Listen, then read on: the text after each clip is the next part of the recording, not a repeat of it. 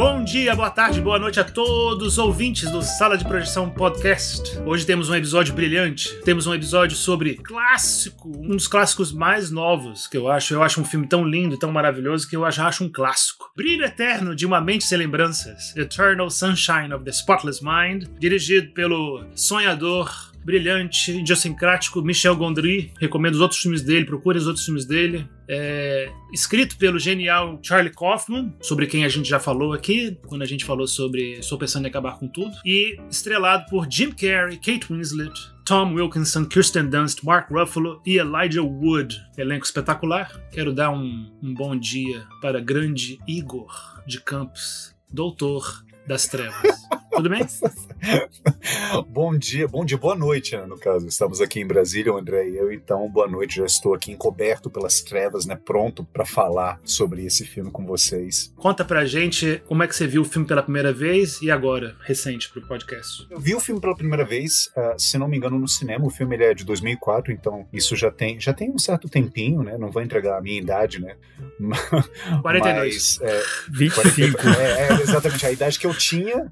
42. Não, brincadeira, assim, eu, eu, mas eu tinha, assim, uns 20, é, 2004 eu tinha 24 anos quando assisti o filme, gostei muito do filme. Uh, esse filme, ele é, ele é um, eu tenho um soft spot, assim, por esse filme, né? Eu, eu confesso para vocês, admito aqui publicamente que sempre que eu assisto esse filme, eu já assisti ele algumas vezes, é, é inevitável, no meu caso, não dar uma, uma choradazinha, assim, sabe, no final. É um filme que eu acho muito bonito, eu acho ele muito, muito bacana. Eu esperava, eu não sei, talvez eu, eu por estar reassistindo alguns filmes que fizeram parte da minha história, assim, da minha infância, da minha adolescência, assim, nos últimos, nas últimas semanas especialmente, eu esperava que quando eu fosse assistir esse filme eu fosse me desencantar um pouquinho por ele, mas não. Eu gostei muito de reassisti-lo. É um filme que, de fato, ele é muito interessante, ele é muito rico em termos de ideias e ele é muito prazeroso de se ver. Eu recomendo esse filme para quem ainda não viu. Filipão, e tu? Como é que foi a experiência de rever o filme? Como é que foi a experiência de, de ter visto pela primeira vez? E aí, pessoal, boa noite, bom dia, boa tarde. Ah, velho, eu vi esse filme no cinema originalmente, adorei. Eu acho que eu tinha visto uma ou outras vezes, assim, nesse meio termo, assim, mas eu revi agora. E foi, assim, a mesma, a mesma impressão. Eu adorei. Eu, eu prefiro, dos roteiros do, do, do, Charlie Kaufman, talvez eu prefira ainda adaptação um pouco, assim, né? Mas é... A combinação dele com o, com o Gondry, pra mim, é, é perfeita. Não, não, não tenho que tirar nem colocar. Esse filme eu adoro ele e foi um prazer ter revisto. E o nosso querido André Vicente? Tudo bem, cara? Beleza? E aí, gente? Tranquilo? Tudo bem com vocês? Cara, eu gostei muito desse filme também. Eu vi, como vocês viram no cinema quando saiu. Todos os filmes, quase todos, com o roteiro do Kaufman, eu gosto, né? Tem um dele que. Como é que é o nome, gente? Anomalisa. Esse, esse eu não, não consigo gostar. Assim, eu consigo aproveitar o filme, mas não é uma boa experiência assistir. Foi uma, foi uma decepção minha. E, e o, o, último também, que a gente comentou, também não me pegou muito, não. Mas os, os, os anteriores, como você falou, adaptação, Quero Ser John Malkovich, que é dele também, né? Também. Eu, eu também acho ele bem mais legal como, como roteirista apenas, com alguém me mexendo no, na direção, outra pessoa. É. Assim. E esse é fantástico, né? Esse Eternamente Sem Lembrança, que raramente eu lembro do nome, eu acho que esse nome também é feito de propósito para você não conseguir lembrar o título, porque o filme trata de memória, né? E, da, e do apagamento da memória. É excelente. Grande Tio Guga tá de volta. Gustavo, né? Tirou férias merecidas, é, voltou tranquilo, calmo, né? Tá zen pra caramba né? Uhum. Bem-vindo de volta, velho. Valeu, bom voltar. E com um filme bacana, eu gosto sempre. Eu, eu, tinha assistido uma vez só também. Por coincidência, eu tinha assistido numa mesma madrugada, assim, esse e o. aquele do Bill Murray, né? O Encontros e Desencontros, né? Dois filmes de comediantes fazendo papéis sérios, assim, dois filmes fantásticos. Aí na minha cabeça ficaram marcados os dois, assim, como dois dos meus filmes favoritos. E eu nunca tinha revisto. Então foi interessante rever agora. Você continua fã do filme ou perdeu um pouco da mágica? Perdi um. Eu não sou muito fã de rever as coisas, reler as coisas, né? Porque você vai com a cabeça mais fria, você perde um pouco do, do da experiência emocional de ter visto pela primeira vez. Né? Então, assim, não foi tão, tão emocional. O negócio virou mais um filme, assim, que eu consigo analisar e falar sobre e tal. Eu não lembrava que a Kate Winslet era borderline, uma série de coisas. mas, mas não deixa de ser um bom filme, um bom filme. Maravilha. E você tá, tá de boa com ter perdido é, a experiência de ter assistido, de ter discutido espetacular Titânia? Ou tá de boa? Muito triste, fiquei muito triste. Parte das minhas férias eu, eu, chorei copiosamente, porque quando o André me falou da gravidez de um carro, eu É, mas vamos pensar aí no futuro, outro filme aí, de, de repente, sei lá, uma mulher que engravida de uma lancha, apaixonada por um poste. Vamos procurar aí um outro filme para compensar essa perda gravíssima aí que eu sofri. Acho que de repente a gente pode falar do próximo filme do Cronenberg, já que o Gustavo ele tá sentindo Ah, essa ser. falta. Eu acho que o, o próximo filme do, do Cronenberg que estreou agora recentemente em Cannes, né, o Crimes of the Future, eu acho que é uma boa pedida. Eu acho que é um filme, é um filme família, inclusive, se Ele pode fez, chamar. ele fez cadeiras estalarem, né? Eu li que teve pessoas saindo do cinema em Cannes antes do filme terminar. Pessoas passando mal durante o filme, então é, eu acho que é o, o tipo de filme que o Gustavo ele vai gostar, com É, certeza. minhas próximas férias devem ser em outubro, então vamos deixar pra outubro assim. Não, a gente tem que fazer esse filme quando sair, assim. Tem que ser na hora. Então, aproveitar o lançamento dele. Gustavão vai fazer. Enquanto o sangue não coagula. Falando em Titane, né? Eu quero dar uma- mandar um abração para nossas ouvintes Lina e Júlia, é, que estão sempre comentando no Instagram, né? E se manifestando, né? Dando opiniões, sugestões. É, A gente acha muito legal. Espero que vocês gostem desse episódio aqui também.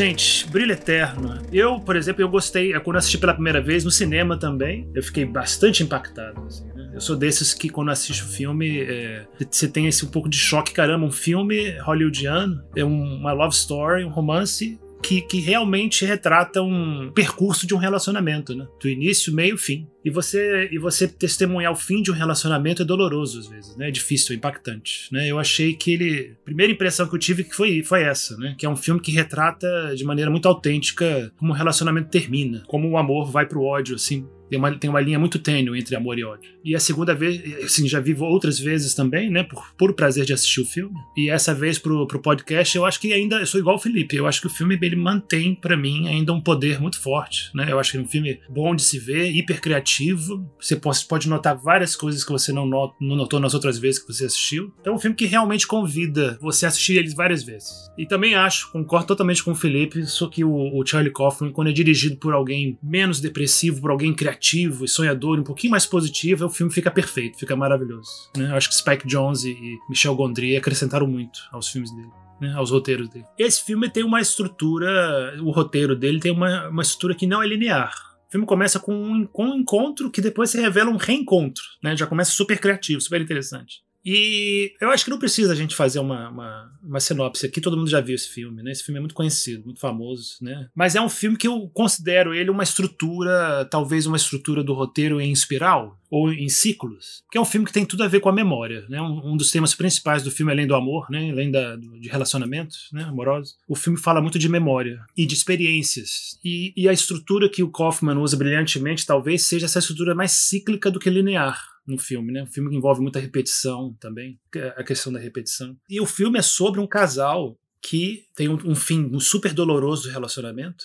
O Jim Carrey pede pra. Isso é importante, né? Dizer. Doloroso pra ele o fim. Ela que termina, né? Porque ela, ela vai pra clínica e apaga a memória. E ele que sofre a- o término, na verdade, né? Porque ela previne o sofrimento. Como eles entram nesse ciclo final do relacionamento, né? Que, que os dois começam a se machucar e se magoar o tempo todo, né? Começam a falar aquelas coisas que mais machucam, né? Começam a cutucar a ferida do outro. Ela tem toma essa decisão, né? Ela, ela cansa, ela desiste e vai lá e, e pede pra apagar todas as memórias relacionadas a ele, ao Joel, né? O filme é Jim Carrey faz o Joel e ela faz a Clementine, Kate Winslet. E quando o Jim Carrey fica, o Joel fica sabendo que ela apagou, ela o apagou da memória, ele fica bem magoado, né? Fica com orgulho ferido e vai lá e tenta e, e pede pra fazer o mesmo procedimento. Então, é, realmente tem razão, é uma experiência hiper dolorosa pra ele. E no final do filme, já dando spoiler, acho que já todo mundo já assistiu esse filme, eles se reencontram em busca de um do outro. E o filme dá a entender de que eles vão viver aquele ciclo novamente. É que a experiência de uma experiência amorosa, com de- mesmo que tenha início, meio e fim, ela vale a pena ser vivida repetidamente. Mas o, mas o filme deixa em aberto também, né? Essa ideia de que vai ser repetido da mesma maneira não é evidente no filme, né? Porque também tem uma abertura de interpretação para que vai, vai ser vivido de uma outra forma, né? De que eles podem reconstruir e ter um relacionamento melhor agora. Eu achei, eu achei o filme com uma nota muito positiva no final, na verdade. Essa nota sua é muito positiva mesmo. Inevitavelmente eu pensei que não, que um ciclo muito parecido ia ser revivido, né? Mas é uma, é uma interpretação excelente. Eles podem realmente aproveitar essa, essa sequela de memória e reconstruir algo novo, de fato. É bem positivo nesse, nesse ponto de vista. Eu acho que no inconsciente coletivo tem uma, uma noção de que quando as coisas terminam mal, quando um relacionamento ou uma experiência termina mal, ela não valeu a pena ter sido vivida. Por que, que as pessoas têm essa tendência de acreditar que quando uma coisa tem um fim, especialmente quando é um fim doloroso, tudo que foi vivido antes não valeu a pena, foi um fracasso, é considerado que a experiência foi fracassada. Você fracassou, você perdeu, que não valeu a pena. Você, você fala isso porque no filme eles querem apagar as memórias do que eles viveram? Eu não, eu não é na verdade uma interpretação minha, né? Porque você assiste esse filme e você sente o um impacto de que um relacionamento muito provavelmente, não sempre, né, mas muito provavelmente vai passar por ciclos e vai passar por um término ou, ou vai passar por um ciclo super negativo, uma fase ruim, de muito conflito, muita briga e, e ódio e decepção e um machuca o outro e ressentimento, né? E aí você pensa, vale a pena passar por tudo isso? E depois que você passa por isso algumas vezes, você, será que vai, você vai querer passar de novo? Tem muita gente que se fecha, né? Que tem um relacionamento tão difícil, ou alguns relacionamentos tão difíceis que terminam tão mal, que decidem que se isolar, que preferem ficar sozinhas. Né? E eu fico pensando nessa noção de que uma, algo terminou mal, então não valeu a pena. Vocês concordam com essa noção? Não, já de cara que eu falo para você que não concordo. Sim, uh, eu entendo esse tipo de leitura. Né? Eu acho que quando a gente fala de relacionamentos, ou quando a gente fala tanto de início de relacionamento ou de término de relacionamento, como é o caso, né, a gente já vem, a gente já traz um discurso que ele está é, cheio de uma gramática socialmente compartilhada de como é que a gente fala, né? Como é que a gente elabora a narrativa daquele relacionamento. Então, por exemplo, a gente utiliza mesmo essas expressões, assim, ó, o relacionamento ele não deu certo, o relacionamento ele foi um fracasso, né? E aí por trás dessas expressões a gente vê que tem alguns é, valores, né, que ficam mais ou menos é, pairando, né, sobre a nossa fala, né? Agora, é, quem é que determina isso? Então, um relacionamento que ele não termina é um relacionamento bem sucedido, né? Você imagina que duas pessoas que ficam juntas por muito tempo elas tiveram um sucesso no relacionamento. Já duas pessoas que finalizaram o relacionamento de alguma maneira, elas fracassaram. Eu acho que isso são valores que, assim, isso são, são leituras, né, que, que apontam para valores, né, que a gente coloca nos nossos relacionamentos. Não sei se eu posso dizer que o relacionamento deles é um relacionamento fracassado no sentido que, olha, não deu certo, portanto não vale a pena. É, eu acho que o filme ele,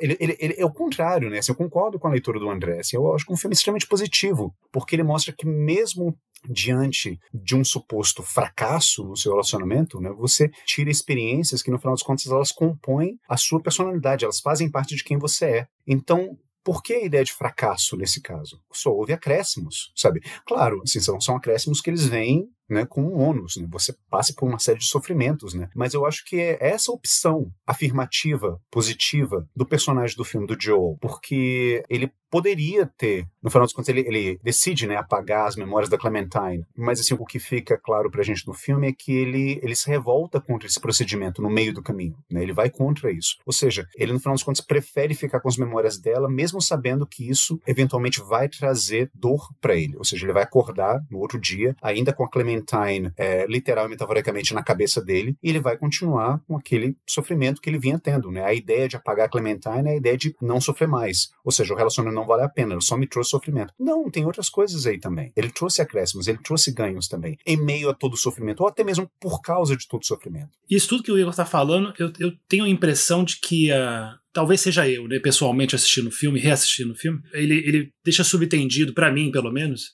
de que a, a, a natureza das relações, especialmente da relação entre o Joe e a Clementine, ela, ela tem essa natureza cíclica. Que as relações amorosas são cíclicas, né? Elas têm padrões que sempre se repetem. Então a impressão que eu tenho, eu tenho essa sensação de que você vai tendo relações amorosas na vida, né? E você vai repetir os mesmos padrões sempre. É, é uma, eu tenho essa sensação que é negativa, né? Um pouco pessimista, mas é, não deixa de ser às vezes real, né? Você repete padrões né, em relacionamento. Especialmente se você não está consciente né, disso. O que você acha que vai acontecer com eles? No segundo, né, entre aspas, relacionamento? Sei, eu acho que o que todo relacionamento é uma, é você está colocando uma pergunta, né? Você está procurando uma resposta para alguma coisa. Então, assim, no caso deles, por exemplo, ela está o tempo todo perguntando se ela vai ser abandonada, né? Se ela merece ser abandonada. E aí está sempre se colocando numa posição de quem que é, que é a contradição, por isso que eu brinquei que ela é borderline, né? Porque fica sempre se colocando numa posição de ser abandonada, fazendo tudo para ser abandonada, porque é, é uma maneira de forçar a pergunta, né? Você não vai me abandonar não, então eu, eu vou ser abandonada você não vai me abandonar. E ele é com essa necessidade de se sentir é, especial, né? Assim, porque isso é um poder também, né? Se a pessoa tá o tempo todo com medo de ser abandonado por você, isso lhe dá um poder. Você é importante, você é especial. Tanto que ele vai embora no, na primeira noite que eles se encontram, quando ela diz que, ah, então vai, que ele tá fazendo charme, ai, não, não sei o que, não sei o que, e ela fala, ah, então vai embora. Aí ele fica chocado e vai embora mesmo, porque não é isso que ele quer ouvir, né? Ele quer ouvir que ele me lembrou muito o Orson Welles falando do Woody Allen, né? É muito essa personalidade, assim, né? O Orson Welles falando que detesta o tipo de gente que o Woody Allen é, né? Que é esse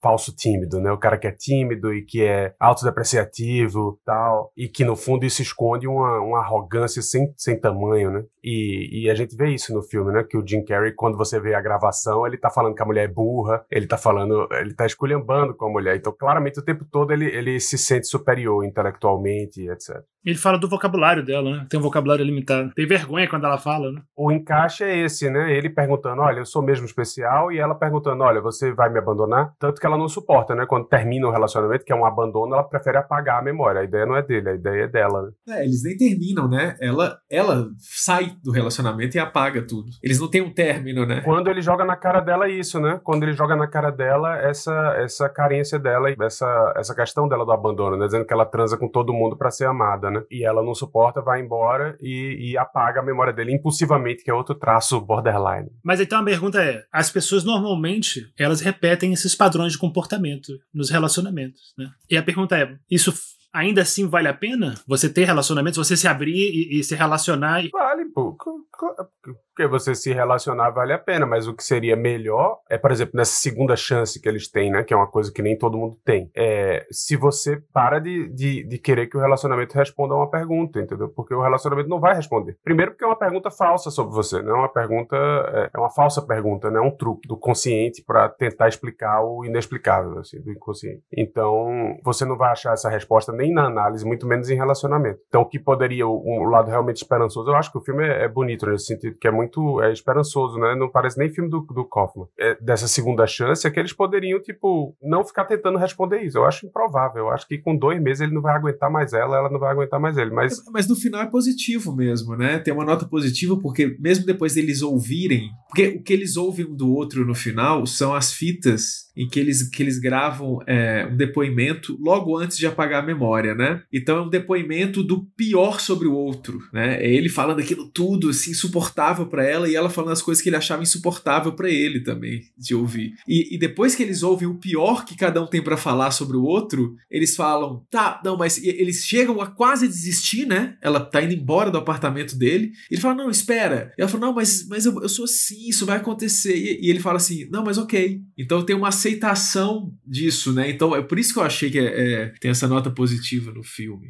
de que, de que eles têm uma segunda chance, né? Tanto que o filme termina com a repetição de uma, de uma cena alegre dos dois, né? No, no gelo, brincando na praia, sei lá. Entra tipo num loop, assim, né? Num loop, né? E a, a, a, mensagem do filme é como se fosse: olha, apesar desse caos todo, dessa dificuldade toda, o que vale é isso, é esse momento. Só esse momento já valeria. Que nem ele, quando vai lembrando, é, é, chegando numa memória ou outra, ele fala: não, essa eu quero ficar. É, é então a conclusão do filme é que, apesar da tristeza e do sofrimento e tal, uma cena daquela já, já seria suficiente para justificar o relacionamento, né? Então é como se o filme estivesse dizendo: ninguém sabe, a gente não sabe o que é que vai acontecer daqui para frente, mas só o fato de que eles têm essa cena, têm esse momento de, de felicidade e tal, já justifica.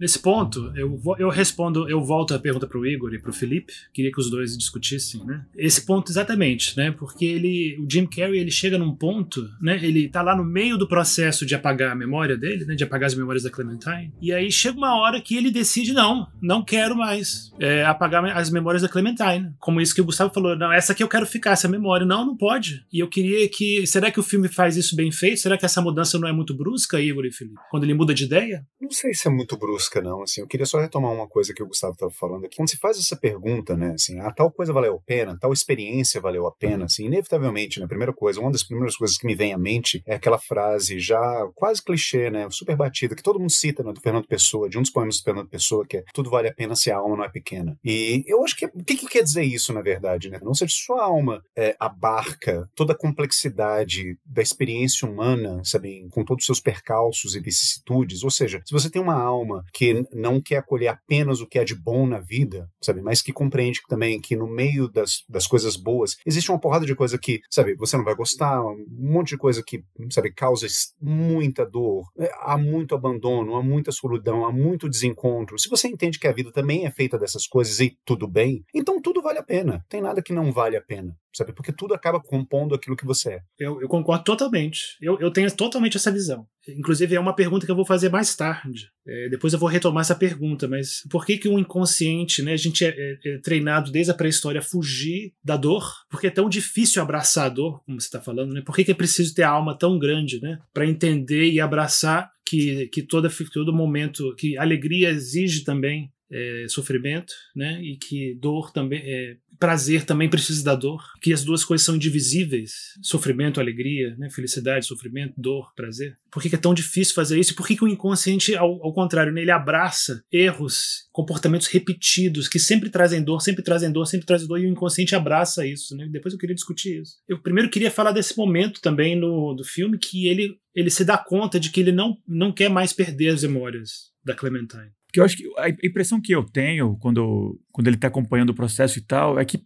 a, a, a, filosofia do filme é essa, né? Que o, o, que o, que o que você lembra é quem você é, né? A sua memória vai te construindo, por mais que seja um momento ruim, etc. Então eu acho que ele se tocou desse fato, né? Que mesmo passando pelo que ele passou, né? É, é, é, é quem ele é naquele momento. Então ele quer lembrar, inclusive, do ruim, da, do, do negativo. E talvez é uma coisa que a gente não sabe, né? Que talvez todo mundo que faz o processo, durante ele, tem uma hora que não vai querer mais, né? Não, não consegue fugir, que nem ele fugiu lá no. Inclusive o cientista lá, doutor, tem que correr atrás e reencontrar ele dentro do próprio cérebro, né? Mas eu acho que é, um, é uma sensação que, né, que você tá deixando de ser você, né? Tá, você tá sendo deletado ali, né? Estão tá, extirpando uma parte sua, né? Então eu imagino que pelo menos eu, né? Se eu tivesse no meio daquilo e tivesse essa noção que ele tem, né? De tragédias que eu tive, né? Perdas, infelicidades. Mesmo assim, eles me levaram a, a um ponto. Uh, de, foi, fui me construindo até que isso é quem eu sou hoje, né? Então eu não quero perder, inclusive, isso. Por mais que na hora foi uma merda. Não, e, e eu detestei, foi horrível ter passado por isso.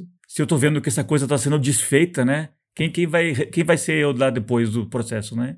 Sei lá, né? Eu, eu, prefiro manter quem eu sou. Então eu acho que não foi não foi uma afobação do, do, do, do, do roteiro, do personagem, né? Não foi muito súbito, né? Ele viu que ele já ele ele estava sendo desfeito, né? Quem ele era, né? Que é o Joe que passou pela relação com ela. Por mais que como a gente viu no filme, né, Genial, essas, esse esquema do roteiro de ser no ré, né, na ré. Ele começa pela merda, por isso que você entende por que, que ele que talvez queira esquecer, né? Mas à medida que vai passando, ele vai melhorando o relacionamento até ele conhecer ela, né? Porque o, promesso, o processo de apagamento ele é feito retroativamente, né? Começa do uhum. fim e vai até o início ele viu que ele realmente estava. que era um erro, uma cagada assim, espetacular, gigantesca, né? Tava tentando deletar uma parte dele, assim, que é, é por isso que eu acho que não, que não, que não foi afobação, não, que eu achei que achei bem natural, né? Sim, sim, eu concordo com isso. Eu acho que, que essa decisão dele, ah, isso parte de uma, talvez, de uma angústia identitária que ele tem, né, no meio daquele processo todo. Eu não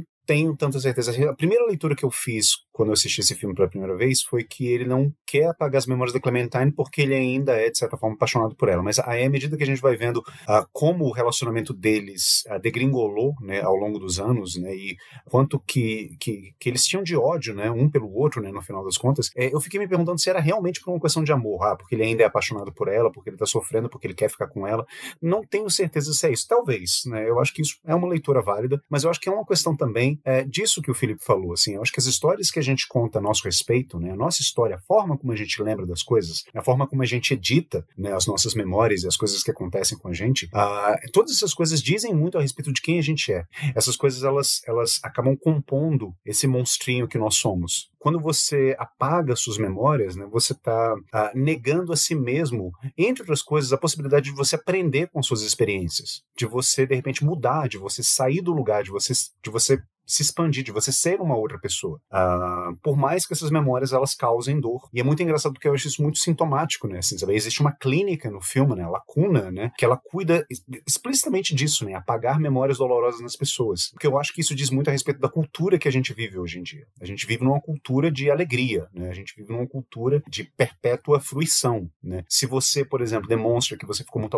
abalado por conta de um término de relacionamento, por conta de uma perda, por conta de uma demissão, uh, você vai ter várias pessoas, né, na sua frente ou, virtualmente dizendo, ó, oh, não, bola para frente, não, ó, a fila anda, ó, oh, não, não que isso, não, ó, não deixa a peteca cair, não, assim, ó, sacode a poeira e vai. A gente tem uma série de chavões para poder falar sobre esses momentos. E ninguém se permite de fato sentir dor, e eu acho que é uma coisa necessária para a vida. Né? Eu acho que é um grande aprendizado, é um aprendizado necessário. Você tem que passar por dores, você tem que viver lutos, né? Você tem que passar por momentos como esse para que você possa aprender, para que você possa, de fato, né, é, é, expandir as fronteiras da sua alma e realmente ter uma alma grande, como o Fernando Pessoa falava. Ao, ao apagar as memórias, você está se negando isso. Você está dizendo, não, ó, eu quero continuar basicamente a mesma pessoa que eu sempre fui, o que é algo, eu acho que é existencialmente muito pobre. Inclusive, para mim, na, no, no final, que disse que tem um termina num ponto positivo, né?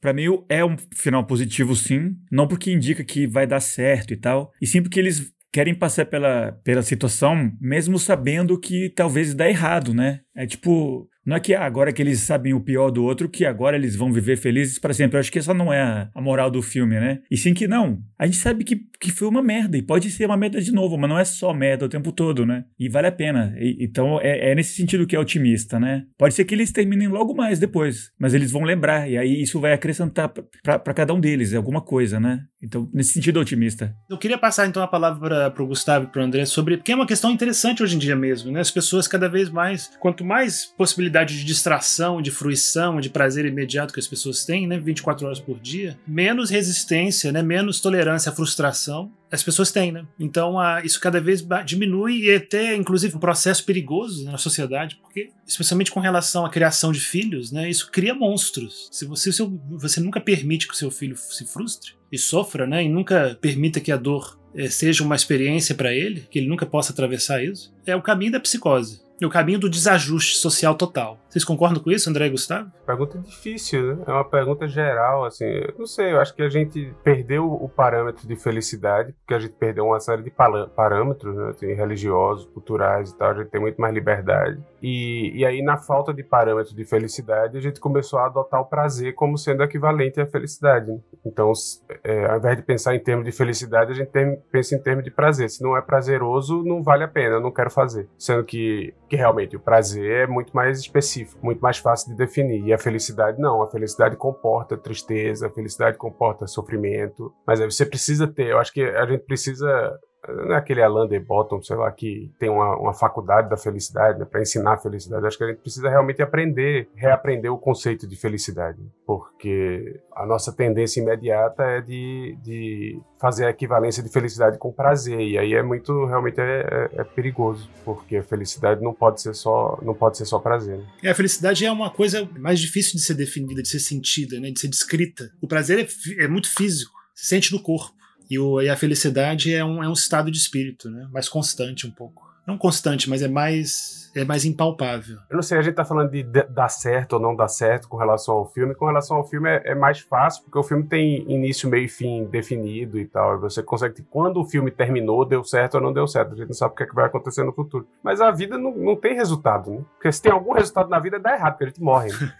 esse conceito de dar certo ou não dar certo é, é é uma fantasia, a não ser que você tenha um, um, uma ideia religiosa de pós-vida, né? Que aí beleza, aí vai dar certo se você foi pro céu e vai dar errado se você foi pro inferno. Mas se você não tem esse conceito religioso, não tem dar certo e errado na vida. Né? É, a decisão que eles tomaram ali, você não pode dizer que eles tomaram uma decisão para dar certo ou para dar errado. Eles tomaram a decisão pelo momento. Isso que, que eu acho que é o lado positivo e bonito do filme. Assim, é tipo, olha, eu tô ouvindo aqui você me esculhambar de cima a baixo, eu também tô me ouvindo lhe esculhambar de cima a baixo, falando de tudo que deu errado no relacionamento. Eu sei que foi tão ruim o final que a gente pediu para deletar as próprias memórias de tão traumático que foi. Mas agora, nesse momento específico, eu gosto de você. E eu tô apaixonado por você. Então eu, eu não vou pensar demais, entendeu? É meio que isso, assim. Ok, é, é tanto que o final não é nada poético, né? Assim, é só, ok, ok. E ela fica rindo. É, ele, não, ele não raciocina muito sobre isso. É, é, tipo, ah, aqui nesse momento você tá aqui na minha frente, eu gosto de você, você gosta de mim, então vamos, vamos viver. Eu me perguntei o que que faz o filme ser bom, assim. Porque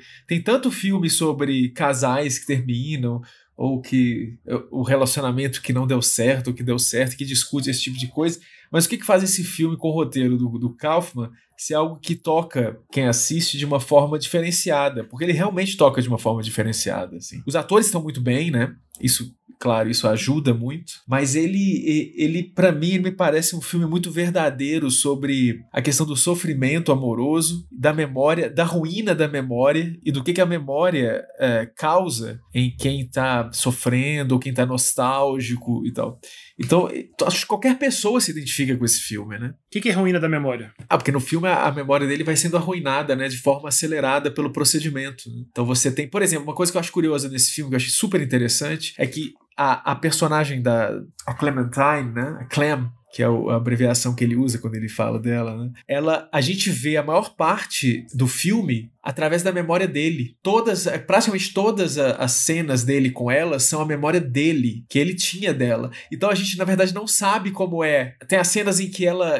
reais dela, né? As cenas em que ela já tá com a memória apagada. E que é muito diferente a Clem real da Clem do resto do filme, que tá na memória dele, né? Isso eu achei muito curioso. Ainda mais tem essa jogada genial de que, como é tudo na memória dele, né? Tem o comentário meta dela, né? Eles estão tendo aquele diálogo lembrado, mas aí eles param e, e comentam, né? Pô, aquele dia foi uma merda, aquele dia foi lindo, aquele dia a gente fez tal coisa, eu olhei para você, Sim. pois é, né? Então tem todo o comentário dela que é ele comentando, na é verdade. Ele, né? Exatamente. E isso é interessante porque mostra como também a gente se relaciona a um objeto, né? O nosso objeto de amor ele não está fora da gente. Para ele, a, a Clem real não é a Clem biológica, vamos dizer assim. Ele não quer perder a Clem da cabeça dele, né? Esse é o problema, né? Que está sendo retirado, né? Exato. É. Não é a Clem, a Clem a verdadeira vai continuar viva lá e tal, né? Mas a que está sumindo é a que ele tem dentro dele, né? É, mas eu acho que o que o André está dizendo é que não existe essa Clem para ele, não existe essa Clem verdadeira, né? Só existe essa Clem da cabeça dele. Não, sim, existe a real, porque ele, vamos dizer, ele vai jogar essas fantasias dele, fantasias não, mas esse objeto psíquico dele que ele ama, num suporte real, que é essa mulher que existe para fora dele também. Porque, porque o filme joga com isso, tem uma mistura mistura entre a Clem real e a Clem da memória, porque ela, na memória dele, fala: me encontre na cidade que eu esqueci o nome, qual era? Uma cidade aleatória, né? Montauk. E ele e ela vão para lá. Tem uma mistura sutil no filme entre realidade e memória, que é esse momento em que a Clem, da memória dele, fala para eles se encontrarem em Montauk, né? Se eu não estou falando errado o nome da cidade. E ela de fato vai para lá. Porque, mesmo com a memória apagada, eles, eles, eles são levados por uma força até lá, né? Como se a memória estivesse no corpo, alojada lá, mesmo ela tendo sido apagada do cérebro. Mas acho que isso é uma das razões pelas quais a gente se relaciona, pô, porque a gente não, não sabe direito quem a gente é, né? Então, essa, essa versão da gente que está na cabeça do nosso parceiro, da nossa parceira, ajuda a responder quem a gente é. Isso é uma das razões pelas quais a gente se relaciona. Por isso que eu falei no começo que o relacionamento sempre joga uma pergunta, né, pro outro, sobre você. Então, ela também é isso. Ela tá ouvindo a resposta sobre quem ela é quando ela preenche esse, esse, essa falta do Jim Carrey, né? Do, do Joe. Essa Clementine que ele tá criando na cabeça dele tá também falando em mistura do, da fantasia com o real. Essa, essa Clementine que ele cria na cabeça dele também ajuda a definir quem é a Clementine a pró pra própria Clementine, entendeu? E é por isso que é tão traumático quando você percebe a pessoa amada deixando de amar você. Porque você tá, tá se perdendo, entendeu? Você tá tá perdendo essa definição de si que foi criada junto com a outra pessoa. E por que é que ela fica, assim, realmente decide impulsivamente terminar o relacionamento quando ele joga na cara dela, tipo, você transa pra ser amada? Porque é um negócio, é uma verdade tão absurda, assim, tão, tão profunda e tão... É como se tivesse diluído, assim, dissolvido essa, essa imagem dela na cabeça dele, né? Assim, ele pegou o pior do pior do pior dela e jogou na cara dela. E ela não suporta, né? Ela vai embora. Não só ela vai embora, como eu, digo, eu quero esquecer que você existiu, assim, eu não quero mais, mais nada. É muito forte. Isso que o filme joga da, da, da Clementine da fantasia com a Clementine da vida real é uma maneira inteligente, bacana também de, de representar uma coisa que existe na vida real. É por isso que a gente se relaciona com as pessoas. A gente precisa que as pessoas digam, desde a nossa mãe, nosso pai, quando a gente é novinho até morrer, a gente precisa que as pessoas estejam diz, dizendo pra gente quem a gente é, né? Senão a gente, no, no, se jogar a gente no meio da selva, a gente vira lobo, né? A gente precisa que alguém diga pra gente quem a gente é. E é curioso que após uma ruptura, né? Uma ruptura amorosa, principalmente, você mantém aquela pessoa idealizada, né? Ela, ela ainda existe pra você. E, e quem já não passou por essa situação, né, de você reencontrar a pessoa, você tá com ela na sua cabeça, a imagem dela, as lembranças, e quando você encontra com a pessoa real, você fala: Meu Deus, é, quem é essa pessoa, né? Você. Porque ela tá habitando muito mais o seu psiquismo do que equivalente a uma pessoa fora de você, né? Mas tem, chega uma hora no relacionamento que o que a pessoa diz sobre você, você rejeita, você para se achar rejeitar, você não quer mais ouvir, você não quer mais ser aquele que, que ela criou, que a outra pessoa criou. Né? Você não quer ser mais aquilo. Não, mas você nunca é o que a pessoa criou, né? Porque o, Gustavo está descrevendo uma, o amor narcísico, que é basicamente todos, quase todos os amores que existem. Porque chega, é isso que eu quero discutir. O narcísico chega uma hora que você rejeita. Eu não quero, eu não quero mais ser essa pessoa, quem ela acha que eu sou. Não, sim, mas então, mas só para definir melhor o que, que seria esse amor narcísico, seria você se relaciona geralmente com alguém ou que reflete é, valores ou desejos seus, ou que possibilitam que você realize eles, ainda que seja pela outra pessoa, né? Ou, coisas que você acha que faltam em você e que você encontra no outro, coisas que você deseja ser ou ter e que você encontra nessa outra pessoa. Ou então coisas que você não suporta que você queira e deseje ou realize e que o outro faz isso. E acaba que nisso aí que o Gustavo está falando, é, é, como se você estivesse se apaixonando por um, um ideal do que você quer para você mesmo, né? Mas isso é a única possibilidade? Não tem uma possibilidade de independência? De você ser você e o outro ser o outro? E aí pronto. Claro, sim. Sim, claro. É, negócio, é, isso acontece, não precisa ser no relacionamento amoroso sexual. Acontece com nossos pais. A gente conversa com nossos pais, nossos pais falam coisas sobre a gente que a gente fala, eu não sou essa pessoa. Fica preso, eles ficam presos naquela imagem que tinham de você quando você era criança. Tipo, ah, o Gustavo é assim, assim, assim. Não, eu não tenho nada. Mas é porque eles continuam naquele jogo de definir você, que você precisava quando você era pequeno, de você perguntava e tal. E hoje em dia você já não, não é definido por eles. E não quer dizer que você vai odiar seus pais e brigar. E você simplesmente tem que se adaptar, né? E eles têm que se adaptar. Esse é um, esse é um tema assim, que o filme traz, um dos vários temas que o filme traz, e é um tema que está presente na literatura. Vocês estão falando sobre essas, essas múltiplas imagens que a gente tem nos espelhos do outro, né? Dos outros, né? Dos vários outros, né? Que a gente percebe através dos inúmeros encontros que a gente tem na nossa vida. Né? Eu estou lembrando aqui de um livro que eu li há muito tempo, um livro fantástico do Luigi Pirandello. Ele se chama Um Nenhum Cem Mil. Que ele, ele basicamente ele, ele é um livro, é uma comédia que ele conta a história, né? as desventuras de um homem que uma vez ele está se olhando no espelho, né? E ele está se arrumando enquanto ele está se olhando no espelho. Aí a esposa dele faz uma observação assim: Ah, o que, que você está olhando no seu espelho? Ela fala: ah, Eu estou vendo aqui, não sei, o meu rosto. Ela fala: Ah, você está olhando o seu nariz que ele é torto? E aí ele percebe que ele tem um nariz levemente torto para a esquerda e ele nunca havia percebido isso nele mesmo. E aí ele se dá conta de um horror, assim, ele, ele é cometido de um horror existencial. Ele fala: Eu não sei quem eu sou. Para minha esposa, eu sempre fui uma pessoa que tem o nariz torto para a esquerda. Para o meu chefe, eu devo ser uma outra pessoa X. Para minha mãe, eu sou uma outra pessoa Y. Para o meu vizinho, eu sou uma outra pessoa Z. Eu não sei quem eu sou, porque para cada pessoa, cada pessoa que eu encontro, cada encontro que a vida me traz, há uma versão diferente de mim que se sobressalta. E no final das contas, aquilo que eu acho que eu sou é apenas mais uma das várias versões e interpretações que se pode haver disso aqui que eu sou. Eu sou apenas um, mas eu sou 100 mil porque eu conheço 100 mil pessoas e ao mesmo tempo eu não sou nenhuma dessas pessoas. Então daí o título do romance, né? Um nenhum, cem mil. A diferença é que você não investe o, o, essa resposta das pessoas sobre quem você é com a mesma força, né? Para todo mundo. Então é muito mais natural você, por exemplo, se o vendedor da esquina acha alguma coisa sobre você que você da, da qual você discorda ou que você não quer, com a qual você não quer mais se identificar, é muito mais fácil do que um, a sua esposa de 30 anos. Então. Mas eu digo para tentar responder a pergunta do Diego, né? Assim, e aí o que é que você, o que é que você faz, né? Quando esse encaixe não está mais funcionando, é, as respostas resposta, um não está respondendo perfeitamente o que o outro quer, quer ouvir mais. E aí eu acho que isso inevitavelmente acontece, né, em todo relacionamento. Ou você vai ficar com um relacionamento amargurado, né, criticando as respostas, ou xingando, ou, ou fazendo esse, como eles, como o filme retrata muito bem, né, eles no final do relacionamento, só pegando, né, na jugular, só indo naquela, na coisa que mais machuca o outro e só se... Ou você renegocia isso, né, você renegocia é, é, entre você e seu parceiro, sua parceira, ou, ou, com você mesmo, né, com análise, com enfim, você renegocia como lidar com isso. Que a pergunta é exatamente, né? A gente aqui nesse podcast tem do, dois integrantes do podcast cujos relacionamentos são de longa data e bem tranquilos, né? Gustavão e Filipão. Felipão tem um relacionamento assim longo, já há vários anos, né? Gustavo também. E assim, do lado de fora a gente observa e tão ótimos, né? E a impressão que a gente tem é que vai durar para sempre. E eu acho uma mágica, assim, que as pessoas que estão casadas há 20, 30 anos, né? E chegaram a um ponto de que esse que o Gustavo falou, essa renegociação mágica. Essa renegociação para mim é mágica. Que renegociou e se assentou. E pode ficar daquele jeito para sempre, assim. E, e, e o filme é o contrário, né? O filme mostra que o relacionamento é um ciclo, né? Amoroso e apaixonado no início, mas que chega, inevitavelmente vai chegar a um ponto de quebra um ponto de conflito máximo, né? Um ponto que aquele ponto onde o, o outro te conhece tão bem e sabe exatamente o que dizer para te machucar mais profundamente. Mas vocês chegaram numa renegociação aí fantástica, hein? Não, mas a gente não chegou, porque não tem fim. É, não, não tem chegada, entendeu?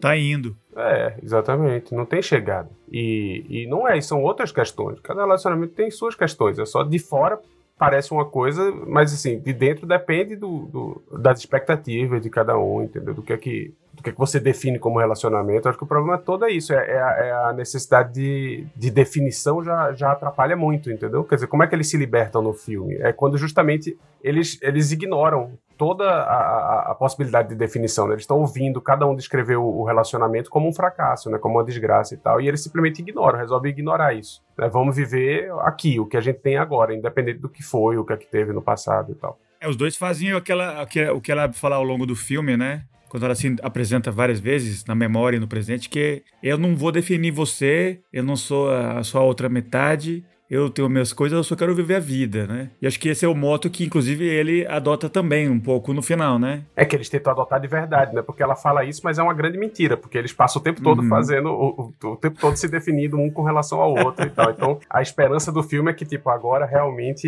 eles vão conseguir fazer isso, né? Tentar não se definir, né? Até o, o relacionamento dela com. Não viver nessa, nesse mundo da expectativa, né? É, e eu achei ótimo como eles colocaram o relacionamento dela com, com o Frodo, né? Que o cara, tipo, é um nojento, desde o começo você detesta, né, assim, o cara. Ele, fez, ele ficou muito bem no filme, assim, tentando imitar o cara. Ele então... ainda fazer o simulacro, né, as memórias, né, tentando fazer o simulacro do outro, Exato. né, grotesco, assim. Então até isso o filme é meio, é quase místico, é tipo assim, tem uma coisa que é deles dois, assim, tem uma coisa meio, meio Fábio Júnior, metade da laranja ali, tem uma coisa que, que não é só as lembranças, entendeu? Tem uma... É, o Diego tinha falado isso, né, porque os dois, os dois casos que acontecem no filme, né, de relacionamento amorosos que, que tem um momento de retorno, mesmo com a memória apagada, que é o da, da Kirsten Dunst, né? Com o, o, o chefe dela, né? Que ela teve as memórias apagadas, mas algo levou ela a se declarar de novo para ele, né? E com ele também aconteceu isso. Né? Então o filme tem um pouco isso, como se tivesse uma predestinação, né? Que independente de, independente de você apagar memórias ou não, né? É, e tem esses dois casos, né? Do, do, do, casal principal e, o, e a Kirsten Dunst com o Tom Wilkinson, que é um espelho do outro, né? Um pouquinho. E tem o contrário disso também, né? Que é aquele outro casal, amigo do, do Joel, né? do Jim Carrey, né? Que tá. O David Cross. Casado, exatamente, casado, e a Jane March, né? Casados há muitos e muitos anos e presos num ciclo de conflito, que também existe muito. e o casal da Kirsten Dunst também, eles. É, eu notei isso, que é, o Tom Wilkinson ele convence a Kirsten Dunst de apagar ele da memória, porque ele decidiu manter o casamento lá com aquela esposa e por causa do, do, do filho, talvez, que ele tenha. Será que foi a decisão certa? Acho que o filme também questiona um pouco isso, né? De você. Às vezes as pessoas tomam decisões de manter um relacionamento, né? Presos a, a, a convenções, instituições. Sendo que o Gustavo falou, né? Que às vezes você decide uma coisa que você está sentindo agora. Sim, mas o casamento é uma instituição, né? O casamento é uma instituição, o contrato é uma. Tem, tem todo o lado racional do casamento e da manutenção. Mas tem o desejo imediato, né? Como é que você concilia? Sim, mas é exatamente, essa é a questão, né? A civilização versus os impulsos, né? Cara, eu tava conversando, a gente saiu com, com um casal de, de amigos ontem que trabalham em, em empresas japonesas aqui e tal. E eles estavam falando dessas coisas. É uma menina que vai estar tá para ter filho agora também. E aí uma das coisas que ela tá falando é isso, essa questão do contrato, que no Japão, depois que a mãe tem filho, é, ela é mãe. Mas assim, literalmente, né? Não, não é como no Brasil que ainda tem aquele conflito e tal, no Ocidente. Ela passa a dormir no quarto dos filhos, ela vai criar os filhos, o dinheiro da família inteiro vai para a mão dela e ela define como todo mundo na família vai usar o orçamento, mas ela tá dormindo com os filhos, ela não dorme mais com o marido. E no orçamento bêbado, já separa um valor que é pro marido ir no puteiro. Ah, não é possível que é assim. E isso é muito comum, óbvio que não são todas e as coisas mudam e tal, mas isso é muito comum aqui no Japão. E é isso, isso é uma solução contratual, entendeu? Não é um conflito aqui no Japão. Em nenhum momento ela tá, oh meu Deus, o amor, não, não, entra nem em jogo isso. É, um, é uma decisão contratual. Eu tava, tanto que eu tava vendo que, que aqui no Japão se diz muito que quando a mulher tá grávida, você não pode transar. Que é bizarro, né? Todo mundo fala que não tem nada a ver, você pode continuar transando grávida. Mas é por causa de doença venérea. Porque é tão estabelecido que o marido vai estar tá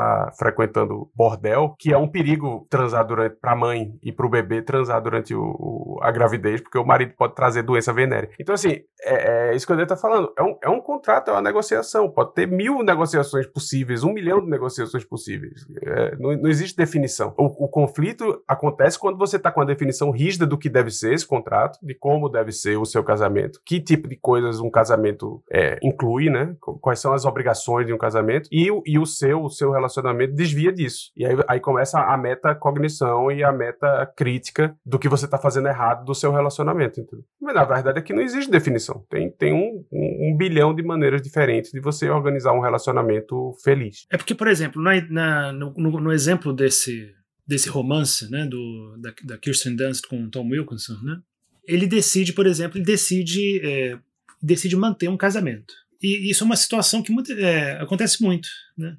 Você está casado há muitos anos, você está bem casado, mas você encontra uma pessoa e acaba se apaixonando por ela.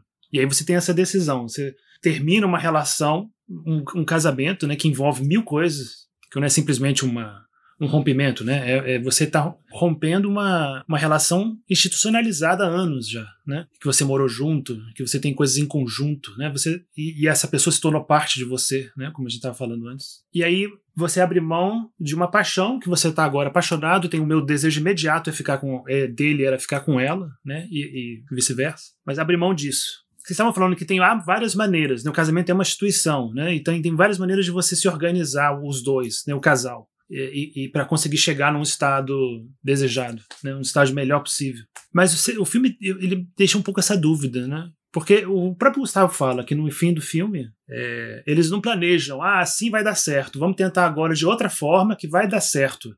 Ele não, é, não entra na, na, equação se vai dar certo ou vai dar errado. Eles simplesmente seguem o desejo. Ah, vamos ficar junto de novo porque a gente quer ficar junto. Mas nem sempre é possível fazer o que se quer, né, o que se deseja. Né? Nem sempre é o melhor possível. Ou é?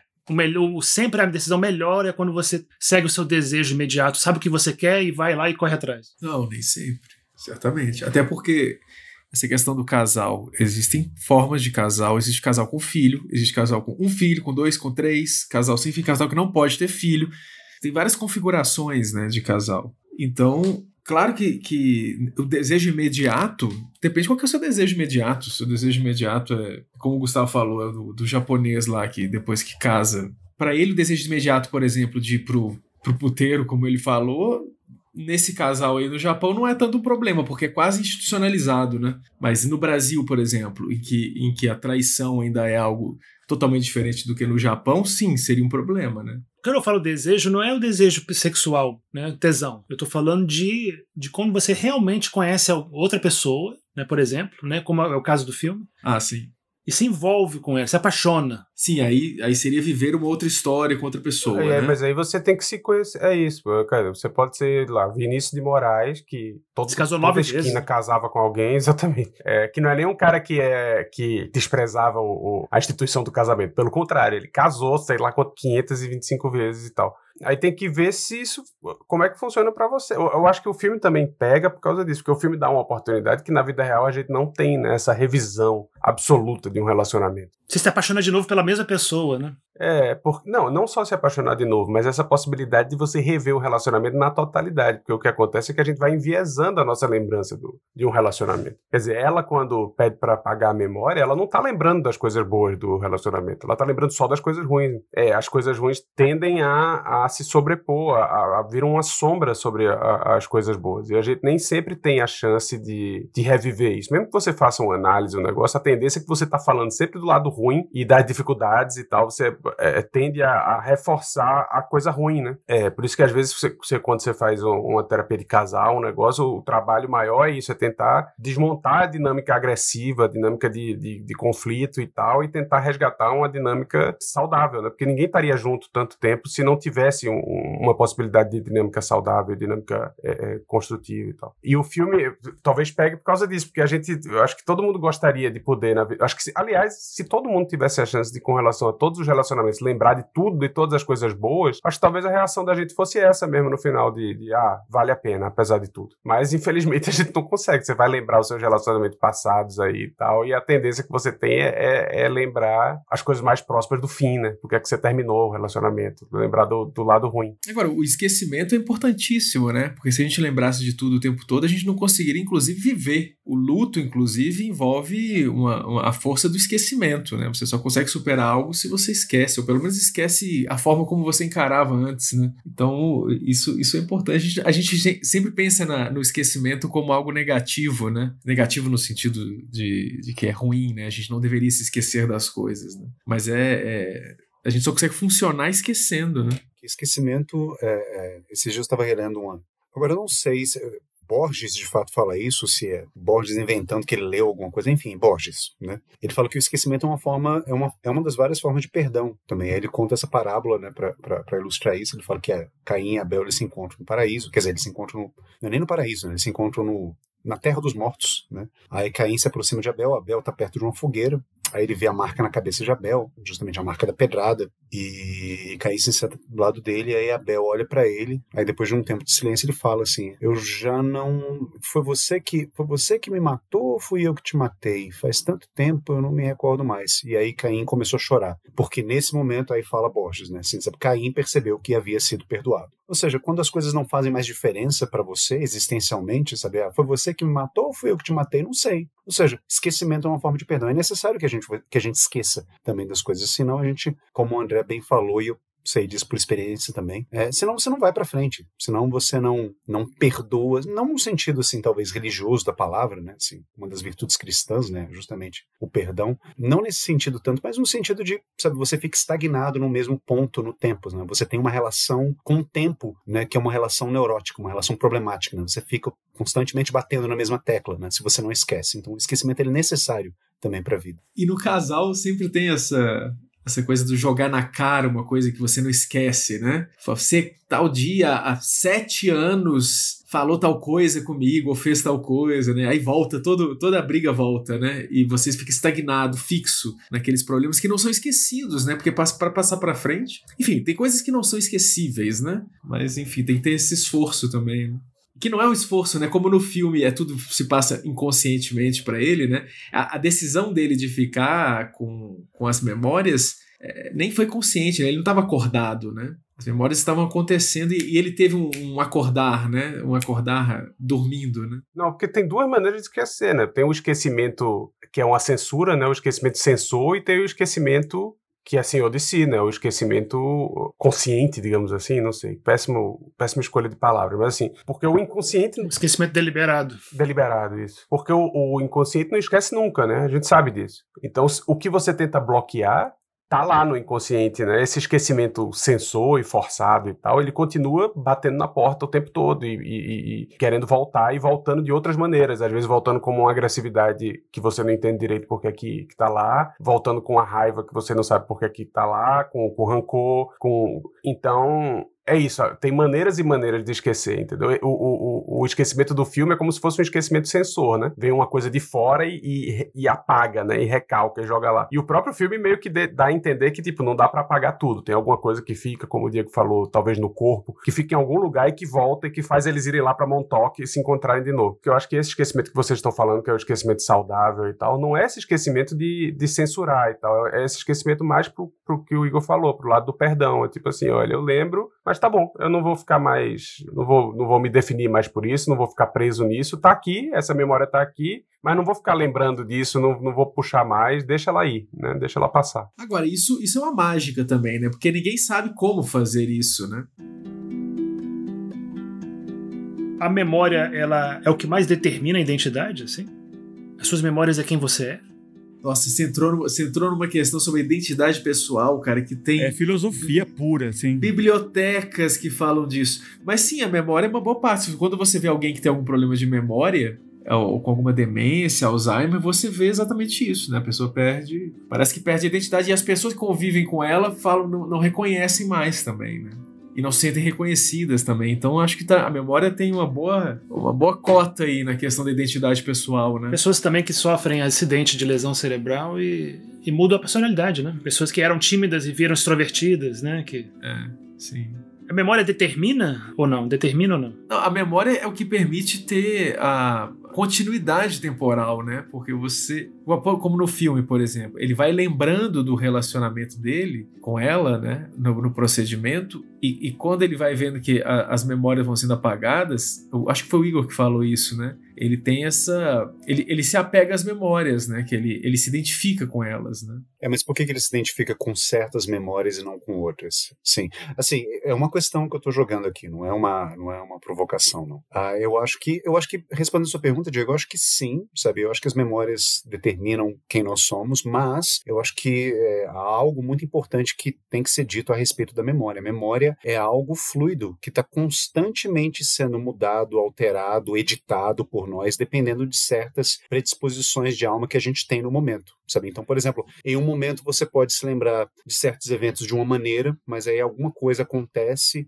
e você passa a ter uma outra forma de agir e pensar e você de repente começa a lembrar dos mesmos eventos, mas só que de uma outra maneira, você ganha uma outra perspectiva, ou então alguém chega e acrescenta uma nova perspectiva, alguém que de repente assim presenciou, esteve junto com você é, durante um, mesmo acontecimento, chega e acrescenta uma outra perspectiva que antes até então você não tinha. Isso acontece muito em análise. Você chega para o analista com uma com uma narrativa, né, mais ou menos montada e coerente e eloquente, né, mais ou menos, né, sobre certos acontecimentos e o seu analista de repente ele pode te jogar uma outra perspectiva e você pode de repente a partir desse momento começar a lembrar dessas coisas que te aconteceram de uma outra forma. Então a memória ela está mudando o tempo todo. É, a gente tenta muito fazer isso em terapia, né, como eu está falando, né? A gente não te, a gente tenta não ser determinado pelas memórias infantis, pelas primeiras memórias, né, pelas primeiras vivências, né? Então é uma, fica essa questão, né? É, acho que eu já perguntei isso em outros episódios talvez, se é possível em terapia, né, com muito esforço você mudar a sua relação identitária com as suas memórias infantis. Porque no filme, exatamente, o filme ele, ele, ele aborda um pouco isso, né? Ele, fa, ele foge com ela para as memórias infantis. Ah, não, sim, mas ele foge com ela para as memórias infantis porque são, é, ele está procurando memórias de, de momentos de constrangimento que estão bem recalcadas e que seriam difíceis de serem mapeadas pelo procedimento de apagamento de memória. Então ele quer esconder a memória nos lugares mais longínquos, né? Por exemplo, a gente estava falando do Titane, né? Da questão da mudança de identidade de gênero, pegando esse gancho. Hoje em dia você vê pessoas que mudam de identidade, é, do dia para a noite viram, sei lá, uma, um homem de repente vira mulher. E todas as memórias que a pessoa teve em relação à identidade que ela deixou para trás existem ainda, mas ela não se identifica aquelas memórias. Então tem um, tem um procedimento atualmente que, que nega que existe uma ligação entre memória e escolha de identidade, né? A não ser que você fale que a sua memória legítima seja das memórias e você está criando uma memória, uma identidade artificial que nega aquelas memórias que te identificariam, né? Mas um procedimento, por exemplo, de, de mudança de identidade de gênero nega totalmente o poder da memória como, como legitimador de uma identidade. Você, por exemplo, tem uma memória é, que marcou é, extremamente negativa. Assim, tal, um abuso, por exemplo. Você sofre um abuso né, de um adulto nesse sentido que eu falo, né? Você muda, mudar a sua relação com essa memória, né? Mudar como essa memória afeta o seu comportamento. Sim, claro, porque a identidade, a identidade é memória mais edição de memória. Né? O editor da memória é que ninguém sabe quem é e o que é e como funciona. Não é só memória. Existe o editor, o nosso próprio Tiago interno que vai que vai escolher e selecionar e botar a trilha sonora do, da memória. Então, o processo de análise, por exemplo, ela, ela, trabalha com o editor, ela não trabalha com a memória. Ela não trabalha. Claro que você tem que relembrar coisas e tal, mas a, pessoa não está mudando sua memória das coisas. Ela está mudando a sua edição, né? A sua interpretação sobre a memória, né? Que aspectos da memória você está é, é, tá usando para se né, identidade vem da, né, da identificação. Com, a, com que aspectos da sua memória você está se identificando? Onde é que você está encontrando resposta? Que perguntas você está fazendo para sua memória? Estou insistindo nesse negócio da pergunta, né? A gente tá, Lacan dizia que a gente ninguém fala, todo mundo responde, né? Você está sempre respondendo o desejo do outro. É, todo todo processo de fala é um processo de resposta a uma pergunta já pré-colocada. Então, a memória é só um material que a gente vai usar para encontrar respostas e que e essas respostas vão depender de que perguntas a gente está fazendo e de que maneira a gente está organizando as respostas. Então, o processo de análise, o processo de autoanálise, o processo de autoconhecimento é o processo de você refletir sobre as perguntas e sobre a maneira que você edita as suas respostas.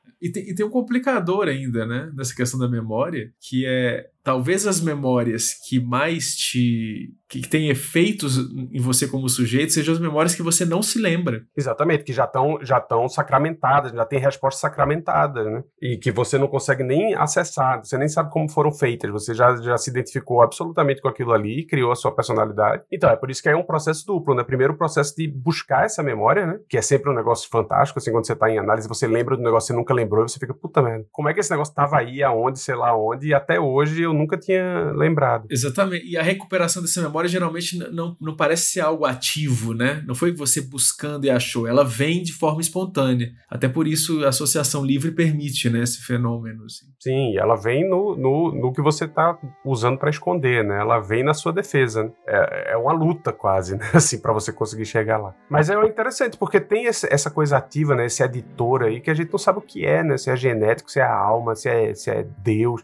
O que é, assim? Porque as pessoas tomam decisões diferentes, né? Sei lá, irmãos com idade muito próxima, irmãos gêmeos. E, e, o que é, né? Esse editor? O que é que faz que um irmão gêmeo é tímido e não sei o que, o outro é extrovertido, um é, acaba gostando de exatas, o outro. Tem coisa de criação, mas tem alguma, tem alguma, alguma especificidade, né? Alguma coisa própria ali que ninguém, pelo menos até hoje, conseguiu explicar a contento, assim. O que é que, o que é que faz com que eu vivendo uma memória X resolva transformar isso num traço de personalidade Y e outra pessoa vivendo uma memória muito próxima X tome uma decisão completamente diferente. Agora é interessante porque no filme, é, de fato, é, é o André está falando que nós somos muitas vezes é, determinados, né, digamos assim, eu não gosto muito dessa palavra, mas enfim, né, pelas memórias que a gente não tem, que ou pelo menos que a gente não tem conscientemente, e quando o personagem do Joe, ele parte em busca de um abrigo, né, para salvar a Clementine, né, ele passa por várias memórias de humilhação. É ele sendo pego pela própria mãe se masturbando na cama, aí depois é um bonde de menino lá é, é, fazendo bullying com ele porque ele matou um pombo, sacrificou um pombo, alguma coisa com um pombo lá que dá umas marteladas no pombo, não entendi direito aquilo, mas assim, enfim, os meninos fazem bullying com ele. Então ele tem várias memórias de humilhação, e isso é engraçado porque quando eu vi essas cenas, né, uh, isso de certa forma explica por que que, tadinho, né, o Joey, ele é meio bundão, né, assim, ele começa um cara assim, muito, né, meio melancólico, quer dizer, meio melancólico, não, muito melancólico, isolado, isolado, meio awkward é, socialmente, ele não sabe se relacionar, ele não sabe falar com as pessoas, ele não se sente à vontade praticamente em nenhum ambiente. Aí quando você vê que ele tem essas memórias, assim, porque ele foi constantemente humilhado pela mãe, pela governanta dele, pelos coleguinhas de, de playground dele, você vê, ah, não, realmente é por isso que esse cara é assim. Cara, e falar em crueldade, eu acho que a coisa mais cruel que o parceiro amoroso pode fazer é fazer aquele cancelamento que ela, que ela aprontou com ele. De ter sem nenhum aviso apagado todas as memórias dele em relação a ela. Ser cancelado pela outra pessoa sem nenhum aviso. Você chega para lá, ela não lembra quem é você, né? Ela dá um beijo no novo namorado na frente dele sem nem lembrar quem era ele na, na livraria. Aquilo acho que é a coisa que mais fere. É, aquilo não tem nada pior do que isso. Né? Ela, é, ela nem tá dando gelo, ela simplesmente nem sabe quem ele é. Hoje tem a cultura do cancelamento, né? Existe isso hoje.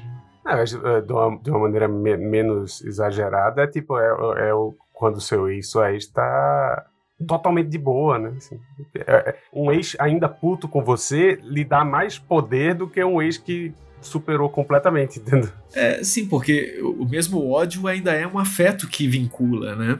A indiferença que é o, o, oposto do, do amor, né? Não é o ódio que é o oposto do amor. A gente acha que é o ódio que é o oposto, mas não, né? O ódio e o amor são dois lados da mesma moeda. A indiferença é que é realmente uma ruptura com isso, né? E é, o esquecimento desse caso é a indiferença absoluta, né? Ela não consegue nem. Exato. E depois a gente descobre que ela não tá sendo indiferente a ele, né? Que ela tá simplesmente revivendo a experiência com o Joe, só que com um cara que imita o Joe.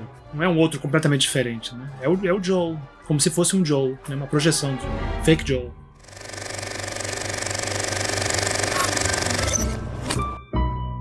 Então, pessoal, esse foi mais um episódio do Sala de Projeção Podcast. Como sempre, discussão muito rica, muito boa. Essa a gente filosofou um pouco mais hoje, discutimos bastante mais ideias do que propriamente sobre, sobre o filme em si, mas eu acho que foi bastante proveitosa a discussão. Espero que tenham gostado. E, pessoal, próximo filme a gente tá numa onda aqui de, de filmes de amor, né? Vamos falar sobre um outro filme, né? Um outro romance lindíssimo. Call Me By Your Name, dirigido pelo Luca Guadagnino, é, estrelado por Armie Hammer e Timothée Chalamet, de novo aqui no podcast. Então, um abraço a todos. Muito obrigado pela discussão, muito obrigado pela, pelas ideias, pelos argumentos. Foi ótimo, muito proveitoso. Filipão, você foi silencioso, mas mortal. Muito obrigado. Valeu, galera. A, a, dica é, fica que é um, quem não assistiu ainda é imperdível e para mim foi tão impactante na segunda vez quanto na primeira, então não percam. E o, o próximo não assisti, então vai ser novidade para mim, né? Vamos ver as impressões. Grande Igor, muito obrigado. Eu que agradeço, achei a discussão ótima. É, gente, se vocês puderem, assistam. Uh, assistam, obviamente, né, o, o Brilho Eterno de Uma Mente Sem Lembranças e assistam também o Call Me By Your Name. Acabei de ver aqui, é Me Chame Pelo Seu Nome, o título em português. É, é, que é um filme imperdido, é um filme belíssimo. Eu sou fã desse diretor, do Luca Guadagnino. Então, gente, não deixem de assistir, não deixem de ouvir a gente conversando sobre esse filme no próximo episódio. É um filme solar, é um filme que se passa na Itália. É lindo o filme, vocês vão gostar. André, valeu, hein? Valeu, gente. Um abraço. E Gustavo Leal, muito obrigado. Bem-vindo de volta. Valeu, foi bom voltar. A gente devia. Próximo devia ser um filme do Adam Sandler, que eu tô cansado. Que discussão pesada. É sempre assim, eu foi. não tava lembrado. um abraço, valeu.